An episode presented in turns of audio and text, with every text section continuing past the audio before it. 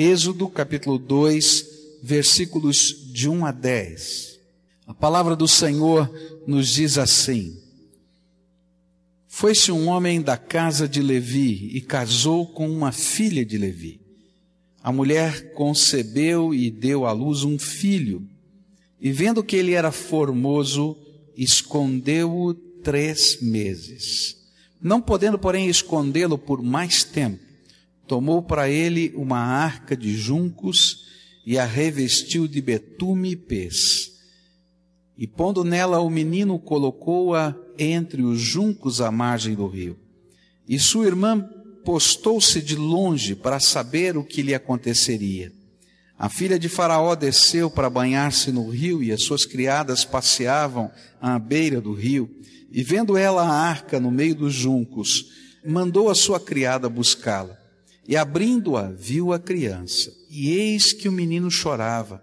E então ela teve compaixão dele e disse: Este é um dos filhos dos hebreus. E então a irmã do menino perguntou à filha de Faraó: Queres que eu te vá chamar uma ama dentre as hebreias para que crie este menino para ti? E respondeu-lhe a filha de Faraó: Vai. Foi, pois, a moça e chamou a mãe do menino. E disse-lhe a filha de Faraó: Leva este menino e cria-mo, e eu te darei o teu salário. E a mulher tomou o menino e o criou. Quando, pois, o menino era já grande, ela o trouxe à filha de Faraó, a qual o adotou, e lhe chamou Moisés, dizendo: Porque das águas o tirei. Vamos orar a Deus. Pai querido, ajuda-nos a entender a tua palavra e aplica, Senhor, essa palavra aos nossos corações. Que o Senhor mesmo fale ao nosso coração, ministre a nossa alma e nos abençoe com a tua presença. É aquilo que oramos em nome de Jesus. Amém e amém. Em cada geração, nós vamos encontrar pressões diferentes para que os nossos filhos não sejam alcançados pelo amor, pelo nosso amor, para que barreiras se levantem e que a gente não consiga chegar no coração deles. Nos tempos de Moisés, a pressão era um decreto do Faraó que promovia a perseguição e a morte dos filhos dos hebreus. A lei dizia que a população dos escravos estava crescendo demais, estava se tornando um perigo, porque se tornaria, poderia se tornar num exército e uma revolução surgiria. E então o decreto foi que todo menino que nascesse, as parteiras deveriam matá-lo. E antes que a mãe pudesse tomá-lo no braço, essa criança deveria morrer. E aí então alguns entenderiam que era simplesmente mais uma fatalidade da mortandade infantil. Mas isso rapidamente se espalhou e as pessoas sabiam que era um decreto do Faraó, um decreto tão maligno e tão doído. E acontece que nasceu essa criança e a parteira não matou. E se a parteira não matasse, os soldados matariam. E então, o que fazer? E de repente, esta era uma grande pressão para que o amor dessa mãe, desse pai, não pudesse alcançar o coração de um filho e vê-lo crescer. Mas eu quero dizer que nos nossos dias nós também vivemos pressões. Elas não são tão claras e declaradas como o decreto de Faraó, elas são mais sutis, que impedem que a gente tenha comunhão e a gente desenvolva essa expressão do amor para com os nossos filhos. Por exemplo, a nossa vida tremendamente agitada, que faz pressão sobre o nosso tempo e consome tudo, e a gente não tem tempo para estar com os nossos filhos, para conversar com eles, para desfrutá-los. E às vezes eles não têm tempo para estarem conosco. Às vezes, outra pressão sutil é um modelo de sucesso que nós temos na nossa mente, que às vezes nos faz imaginar que sucesso é só ascender na carreira, ascender nas posições dentro da sociedade, e tantas vezes o sucesso na qualificação do nosso sucesso não entra a família. Será que não é sucesso você ter uma família bem firme e consolidada? Será que sucesso só pode ser medido em termos de conta bancária ou carreira profissional? O mito que o amor se demonstra através das coisas que nós construímos para os nossos filhos. E aí nós estamos imaginando que a única maneira que temos para dizer aos nossos filhos eu te amo é construindo um legado para eles. Bom, você pode imaginar os seus obstáculos. Quantos são eles?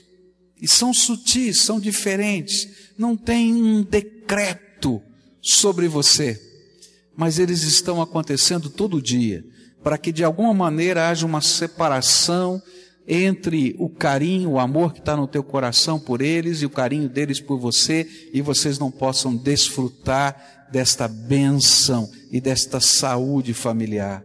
Mas Olhando para isso, então, eu quero pensar em Joquebédia, mãe de Moisés, e aprender com ela que instrumentos essa mulher usou para vencer os obstáculos do seu tempo, os obstáculos para chegar no coração do seu filho, os obstáculos para mostrar um caminho que seja que fosse tão importante e especial como o caminho da fé. A primeira coisa que eu aprendo com esta mulher é que a ferramenta, a primeira ferramenta que ela usou foi um amor desprendido. Ela teve coragem de criar o seu filho até o terceiro mês contra as ordens de Faraó. Ela amou mais o seu filho do que a própria vida ela amou mais o seu filho do que qualquer outra coisa na face da terra. Porque desobedecer a ordem de Faraó significava morrer, morrer a mãe também. E o texto nos diz que ela olhando para a beleza do seu filho, seu jeitinho de chorar, de se aconchegar nos seus braços, ela e o marido não puderam entregá-lo aos soldados e então eles esconderam Moisés, pequenino. Que coisa! Eu acho que cada um de nós sentiria o mesmo desafio de Joquebed, esconder o seu filho durante aqueles meses, de tal maneira que pudesse preservar a sua vida. Eu tenho certeza que cada um de nós, se você é pai, você é mãe, você acharia uma maneira ou tentaria descobrir uma maneira para poupar a vida do seu filho, mesmo que isso significasse você morrer. Mas é nesse aspecto é que nós vamos descobrindo como podemos atravessar as barreiras que estão se levantando no coração dos nossos filhos e nós, para que não cheguemos a eles. Nós não temos um decreto, nem temos uma pena de morte colocada. E porque às vezes nós não enxergamos a sutileza das barreiras e das pressões, nós não entramos nessa batalha com o mesmo desprendimento e com o mesmo amor. O problema não é a capacidade de amar desprendidamente. Se você é pai, se você é mãe, quantas vezes você já deixou de comprar alguma coisa para você, para que o seu filho pudesse ter alguma coisa que ele queria? Quantas vezes você já teve dificuldades, quem sabe até com o banco, por causa de coisas assim? Então eu diria para você que o nosso problema não é amar, nem ser desprendido, mas muitas vezes nós não entendemos a sutileza das pressões que nos cercam e por isso não amamos desprendidamente diante destas sutilezas. A sutileza das pressões que vivemos hoje, às vezes nos impedem de perceber que os nossos filhos também correm risco e que o que eles mais precisam é do nosso amor desprendido. E esse amor pedirá que abramos mão de alguma coisa por eles, que os priorizemos, que investamos nós mesmos neles. E é esse o tipo de amor que constrói pontes nos lugares aparentemente inacessíveis da alma dos nossos filhos. A gente não vai conseguir convencê-los de algumas coisas, mas a gente pode amá-los. E o nosso amor sempre deixará uma ponte no coração deles para conosco. Alguns anos atrás eu ouvi o testemunho de uma família aqui da nossa igreja. Essa família estava tendo um problema sério de relacionamento com o filho. O filho brigou com o pai, o pai brigou com o filho, a discussão foi muito complicada e o filho saiu de casa. O filho não foi para a rua, não foi para qualquer outro lugar perigoso, se é que a gente pode dizer assim, mas ele começou a morar na casa da vovó e não queria mais conversar com o papai. E aí a família tentava achar uma maneira, um caminho, um jeito. E papai e o filho estavam brigados e não tinha jeito. Quando, no encontro, no momento de oração da família, a filha, a irmã desse menino, disse: Olha, nós precisamos semear amor no coração dele. Vamos pedir a Deus que a gente possa semear amor.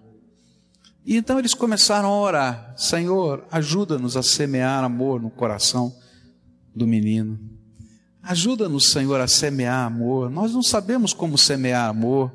Tem uma série de barreiras, uma série de dificuldades. Nós temos pontos de vista contrários. Há atitudes que nós não aceitamos. Há coisas que estão erradas. Ele está fora de casa, mas ajuda-nos a semear amor. Ajuda-nos a semear amor. E o tempo foi passando. E eles não falaram isso para ninguém, só estavam orando e pedindo que Deus ajudasse a eles a semearem amor. E foi interessante que um dia, conversando com a mãe, esse menino disse assim, e não sabia da oração e não sabia de nada. Para de semear amor no meu coração, porque senão o meu coração vai explodir. E através dessa palavra, a porta se abriu, a família se reconciliou e as coisas aconteceram.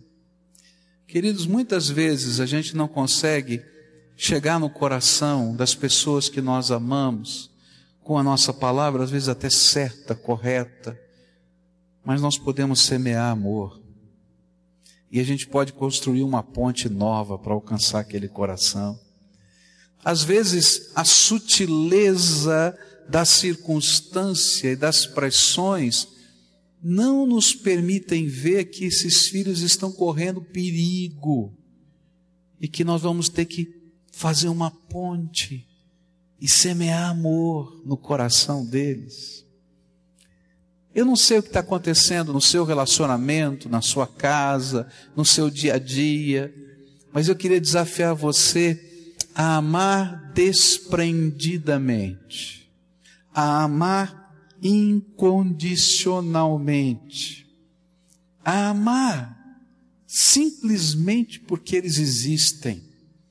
E quando você se coloca acima, vai ultrapassando as barreiras que impedem o relacionamento entre você e os seus queridos, a gente semeia um pouquinho de amor. Um amor que não é uma crítica, uma bronca, um chamado. Eu não quero dizer que a gente passa a mão sobre o pecado, que a gente concorda com o pecado, mas a gente mostra para eles aquilo que Deus nos mostra, que nós somos amados apesar de. E quando nós semeamos amor dessa maneira no coração dos nossos filhos, coisas, marcas profundas que o tempo, que a cultura, que os processos sociais não conseguirão arrancar do seu coração. A segunda coisa que eu aprendo com Joquebede, mãe de Moisés, é que mulher sábia, Que mulher sábia! E essa sabedoria só pode ter vindo do alto e de Deus. Porque nem todo o amor desprendido que houvesse no mundo, se estivesse no coração de Joquebede, poderia salvar Moisés. Porque à medida em que ele crescia, escondê-lo, guardá-lo, mesmo que fosse cercado de todo o amor desprendido do mundo, não funcionaria. E como enfrentar os perigos de um mundo que desejava destruí-lo? Então o Senhor deu a Joquebede sabedoria.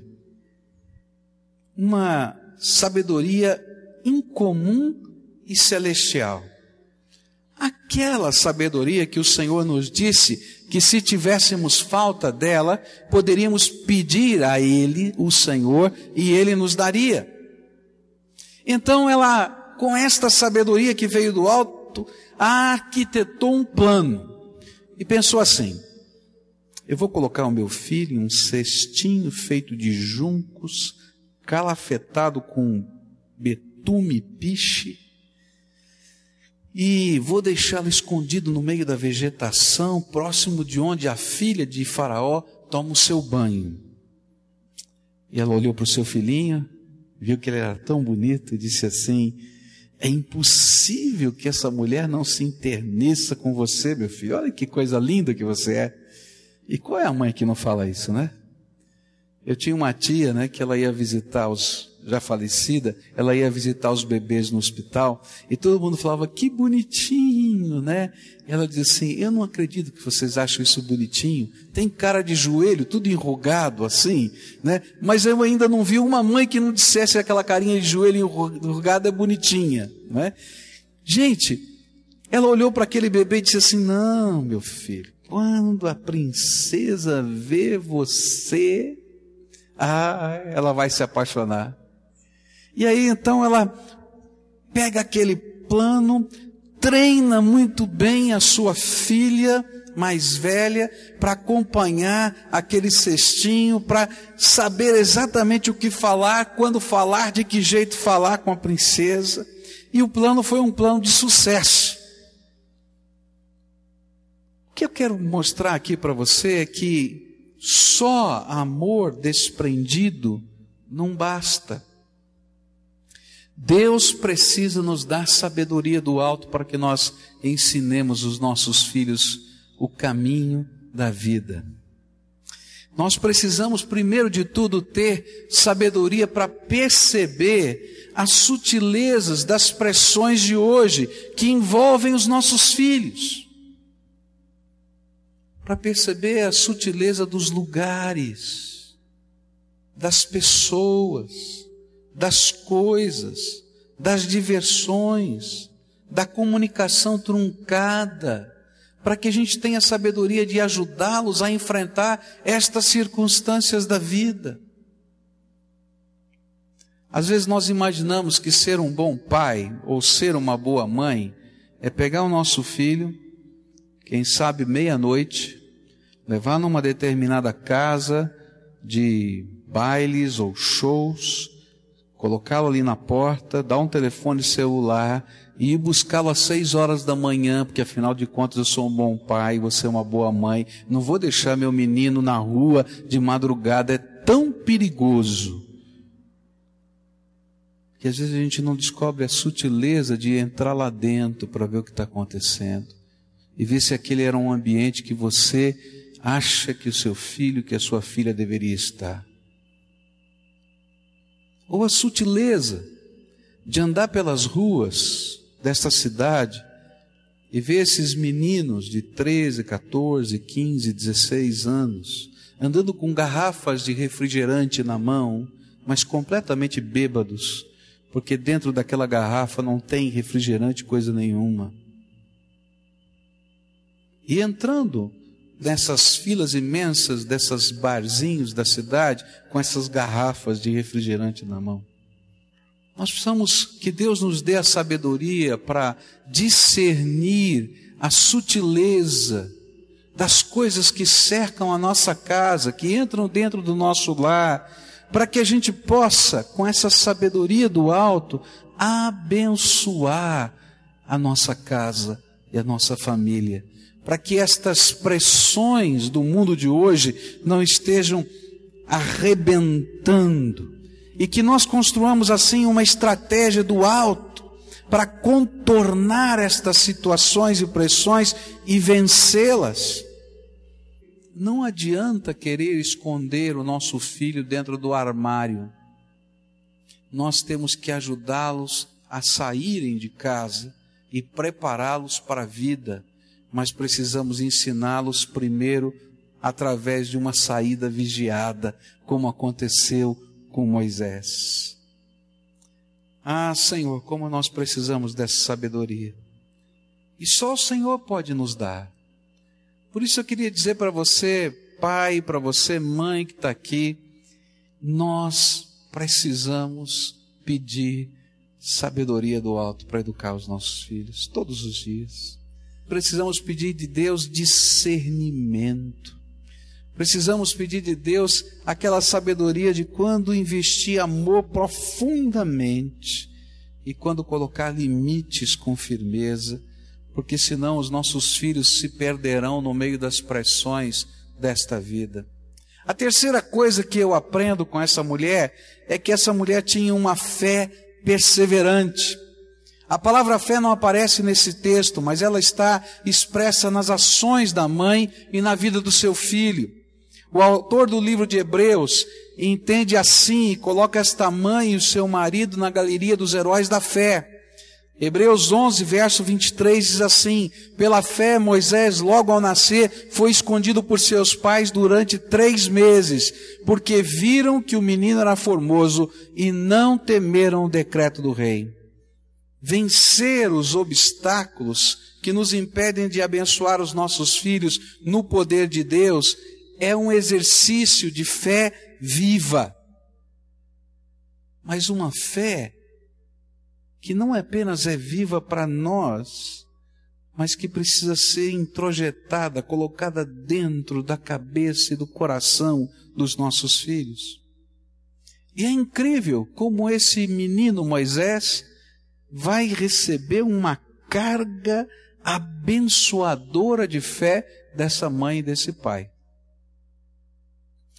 Olha só, a Bíblia diz que esse menino foi criado por ela poucos anos. Quando ele chegou, talvez na idade de um junior, 12, 13 anos, por aí, antes da sua adolescência, ele foi entregue no palácio. E a partir de então, toda a criação foi dada pela instituição do palácio. E ele foi treinado para pensar para agir, para crer como um dos líderes do Egito. Não sei se ele teria alguma pretensão ao trono, acho que seria muito difícil, mas com certeza ele seria alguém influente dentro do governo daquela nação, que era o maior país bélico do mundo de então. E esse homem recebe então, esse menino recebe toda a carga da filosofia, do pensamento, da religião, da estratégia dos egípcios.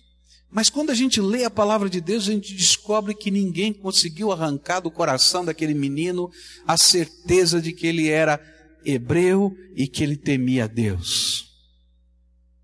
E eu creio que foram as orações, a fé e os ensinos deles, a maneira como eles foram capazes de enfrentar as lutas da vida, as esperanças que eles traziam dentro da sua alma, estas coisas ficaram tão impregnadas no coração daquele garoto que nada nem ninguém conseguiu arrancar dele.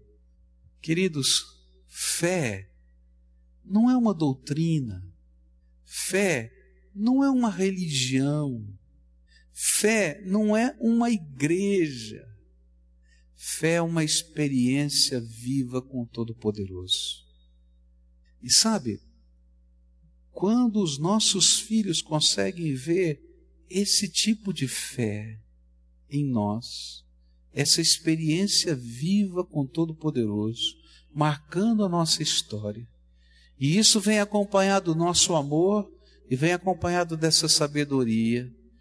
As pressões virão, oscilações acontecerão, e com certeza Moisés oscilou nas suas emoções, rebeldia deve ter acontecido, como qualquer ser humano, mas na hora certa, estas coisas que marcaram a nossa história, a nossa vida, voltam ao nosso coração.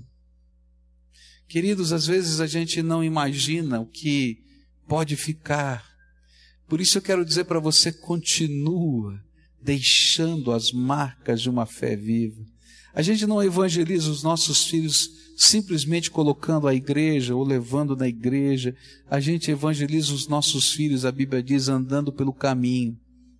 A Bíblia diz assim: quando andares pelo caminho, inculca as palavras no coração dele. Ou seja, é no caminhar da vida, é no dia a dia, é no tomar um café, é num abraço, é num passeio no parque, é vendo alguma coisa que a gente passa os valores da nossa fé. É quando os nossos filhos veem o poder de Deus na vida da gente. E é tão interessante como eles captam essa verdade, e essa verdade vai ficando dentro do coração. Alguns anos atrás eu fui convidado para pastorear uma outra igreja. E estava vendo aquela conversa com aquela igreja e tal, e Michel era pequeno ainda. E então nós compartilhamos em casa: olha, papai e mamãe estão orando, vocês orem também, porque papai recebeu um convite, nós vamos talvez mudar de cidade, vamos orar e tal, etc. E aí então Michel, meio ansioso, ele perguntava: Papai, Deus já falou com você? que, que vai acontecer? Eu disse, não, ainda Deus não falou. E aí, outro dia, outro dia, e um dia ele chegou e perguntou assim, papai, Deus falou com você?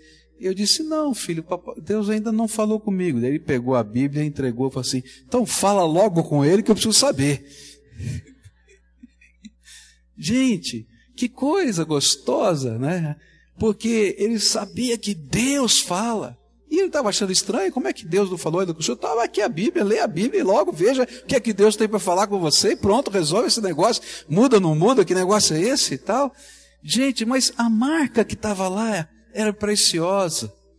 Não era a marca de uma doutrina, a marca da presença do Deus vivo nas nossas vidas.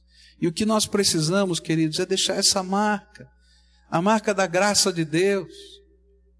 Eu me lembro de uma senhora que se converteu já madura, seus filhos adultos, e muita batalha, uma família italiana, bem tradicional, o marido ficou muito bravo com ela, e ela então estava frequentando a igreja e sofreu tantas pressões, até que um dia o filho dela estava passando por uma luta e chegou para ela e disse: Mamãe, ora por mim porque eu sei que cada vez que a senhora ora, Deus ouve e alguma coisa acontece.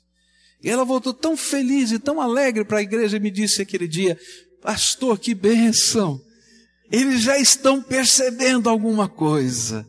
É isso, queridos. A fé persistente é essa maneira gostosa da gente viver com Deus que a gente inculca no coração dos outros, especialmente dos nossos alguma coisa tremenda da graça de Deus. O meu sentimento era que Moisés se percebia como filho de um milagre. Ele não era apenas o filho, ele era um milagre do Deus vivo.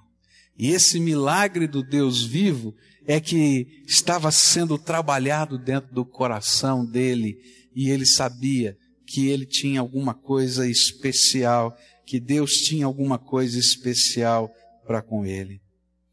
Um dia estava participando de um retiro e falando é, a respeito do rei Ezequias, que foi um homem de Deus, mas que não conseguiu passar para o seu filho Manassés a, a mesma fé, a mesma esperança, a mesma comunhão com Deus, porque Manassés, filho de Ezequias, se torna um idólatra.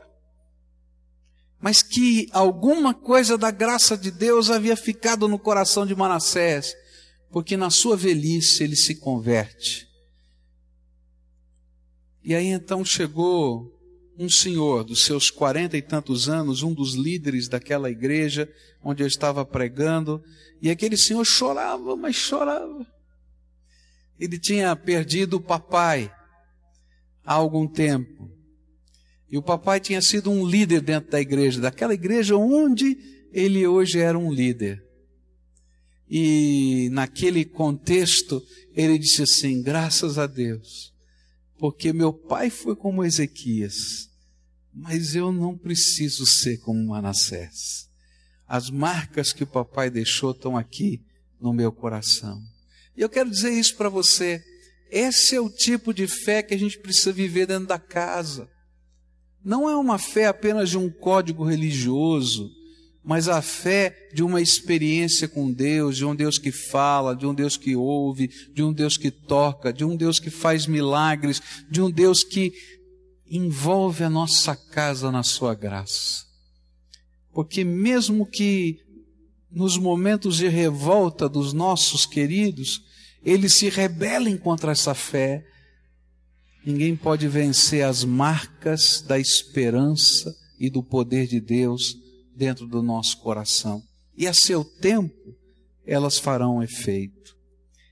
Uma última coisa que eu queria deixar com vocês, que eu acho uma característica tremenda de Joquebed e Arão, é a capacidade que esses pais tiveram de manter a unidade da família. Se existe uma família que podia estar totalmente quebrada, era essa. Por causa das circunstâncias e das pressões. Afinal de contas, o menino teve que ser criado lá naquele palácio. E depois daquela data, pouco contato, quase nenhum contato houve entre a família de origem.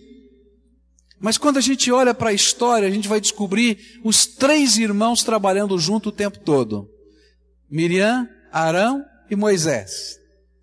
E acho tremendo isso, porque anos se passaram, grandes problemas surgiram, 40 anos de separação quando Moisés foi para o deserto. Mas a gente vai ver no final da história Arão, Miriam e Moisés.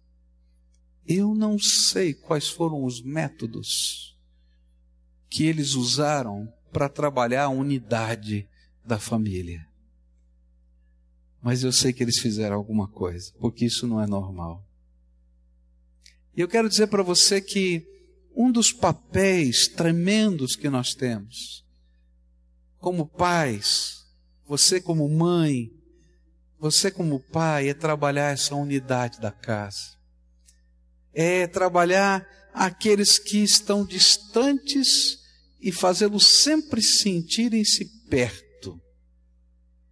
E aqueles que estão perto sempre sentirem-se importantes e presentes. Eu não sei como é que a gente faz num mundo como hoje onde a gente pode estar tão perto e estar tão distante. Onde é tão fácil você passar uma semana inteira, quem sabe não ver o seu filho. Porque ele sai cedo de manhã para estudar ou trabalhar e passa o dia fora e quando chega de noite você já está dormindo, quem sabe? E assim vai no dia seguinte, ou vice-versa, você, pai, saiu e quando chega em casa, seu filho já está dormindo. É tão difícil, não é? Esses contextos. Mas eu fico pensando que nós precisamos de sabedoria de Deus para sermos elementos agregadores da nossa comunhão. Eu trabalhei com um missionário já falecido chamado Glendon Grober na época que eu trabalhei, todos os filhos dele não estavam mais morando no Brasil. Eles estavam na época de faculdade, um estava num estado dos Estados Unidos, outro em outro, eram três filhos, e cada um num estado diferente, numa faculdade diferente. E esse homem, esse homem corria o Brasil inteiro e viajava o Brasil inteiro. E aquela mãe ficava sozinha em casa. E ela então passava no escritório e ela dizia assim: Eu preciso da sua ajuda. Eu disse: Qual que, que é que a senhora quer? É o seguinte: eu estou preparando as devoções da nossa família, porque nós estamos todos separados. Nós não conseguimos conversar, e naquele tempo não tinha internet. Nós não conseguimos conversar. Telefonar todo dia fica muito caro. Então eu preparei as devoções e nós preenchemos as lacunas dessas devoções com as nossas coisas do coração e nós mandamos pelo correio uns para os outros. E assim toda a família sabe o que está acontecendo no coração um do outro e a gente continua unido. E eu fiquei pensando que inteligência daquela mulher, que sabedoria porque aquilo não era simplesmente um repassar da fé, mas era um abrir do coração, era um contar do que estava vendo dentro da alma, era a gente conversar muito mais além da superficialidade do oi, boa tarde, boa noite. Ela sabia das coisas que estavam na alma do seu filho, da sua filha, do seu marido, e eles sabiam que estavam na alma daquela mulher. E meus queridos, trabalhar a unidade da casa e a gente aprender a compartilhar a nossa alma, os nossos medos, os nossos acertos, os nossos erros, as nossas, os nossos defeitos, as nossas tentativas, é trabalhar estas coisas e nós precisamos da graça de Deus para isso. Trabalhe a unidade da sua casa. E eu diria, não desista de ninguém que realmente você ama. Não desista e nem se dê por vencido. Semeia amor. Semeia esse amor desprendido. Pede sabedoria do alto. Vive uma fé perseverante e trabalha pela unidade da sua casa. E aí, os anos vão passar e talvez você não veja imediatamente as coisas acontecerem, mas estas coisas não saem da nossa mente e do nosso coração.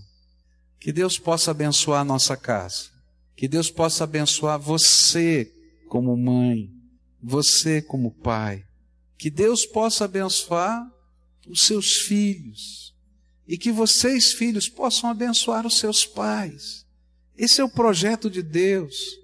Há tempos na vida em que nós somos abençoados pelos nossos pais, mas há tempos na nossa vida que nós precisamos, como filhos, ser bênção na vida dos nossos pais.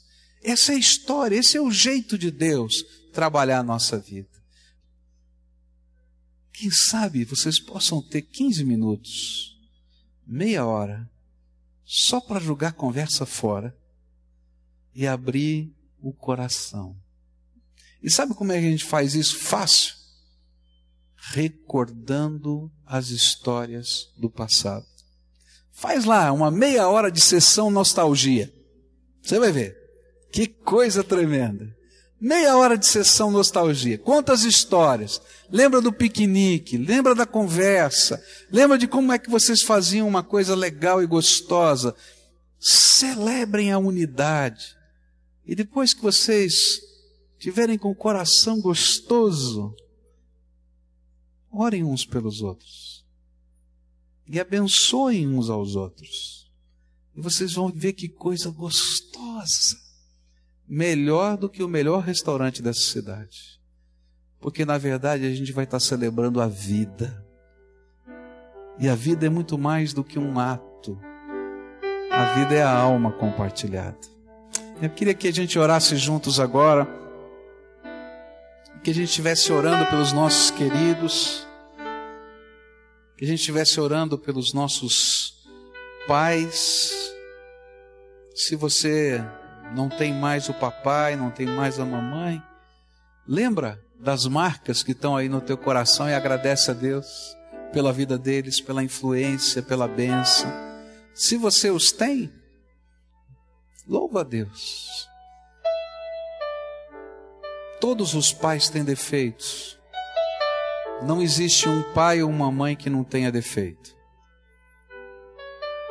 Não existe. Alguns são defeitos aos nossos olhos maiores, ou talvez menores. Mas apesar de, apesar de, pelo menos 30% de você veio do seu pai. 30% de você veio da tua mãe. 33 e 33. E 33% é só teu. Então, pelo menos 66% de você veio deles. Gostando ou não gostando. Às vezes veio aquilo que você não gostava. Mas olha só, e é por isso que vocês se bicam. Porque é justamente naquilo que você não gosta que geralmente você é mais parecido. É duro engolir essa, né? Passa aqui assim, né? Não é? Mas olha, tem tanta coisa boa. Tem tanta coisa boa. Lembra um pouquinho, tem tanta coisa boa. E celebra. Vamos agradecer a Deus. Pai querido, muito obrigado. Porque o Senhor nos fez e nos permitiu ser moldados por aqueles que mais se aproximam nesta terra daquilo que o Senhor quer fazer na nossa vida. Muito obrigado pela família, muito obrigado pela casa, muito obrigado pela história. Ah, que prazer dá, sabe, quando a gente lembrar da nossa história, porque isso representa a nossa identidade, o nosso caráter, a nossa formação. E eu quero te agradecer, porque nessa história há uma mãe, há um pai, e grande parte do que somos veio deles. Bendito seja o teu nome por isso. Senhor, ajuda-nos a construir pontes, porque às vezes a sutileza das pressões da vida não nos permitem enxergar quantas barreiras se levantaram na nossa história. Algumas machucantes, outras mais suaves, mas são barreiras. E a gente precisa, Senhor, transpor com as pontes do amor. Ó Senhor, dá-nos sabedoria, Pai, para discernir essa sutileza e para construir essas pontes com propriedade. Ó Pai, dá-nos uma fé viva, porque onde pareça impossível colocar as estacas que sustentarão estas pontes, que o Senhor mesmo as sustente pelo teu poder. E Senhor, que qualquer coisa, qualquer coisa que esteja impedindo, seja ela do coração, humana, ou seja ela, Senhor, quem sabe até diabólica, que o Senhor retire pelo teu poder e que haja unidade nas casas, unidade que só o teu Espírito pode nos dar. Muito obrigado, Jesus, porque o Senhor se importa com os nossos sentimentos e o Senhor ama as nossas famílias. Fica conosco e dá-nos a tua graça é aquilo que oramos em nome de Jesus.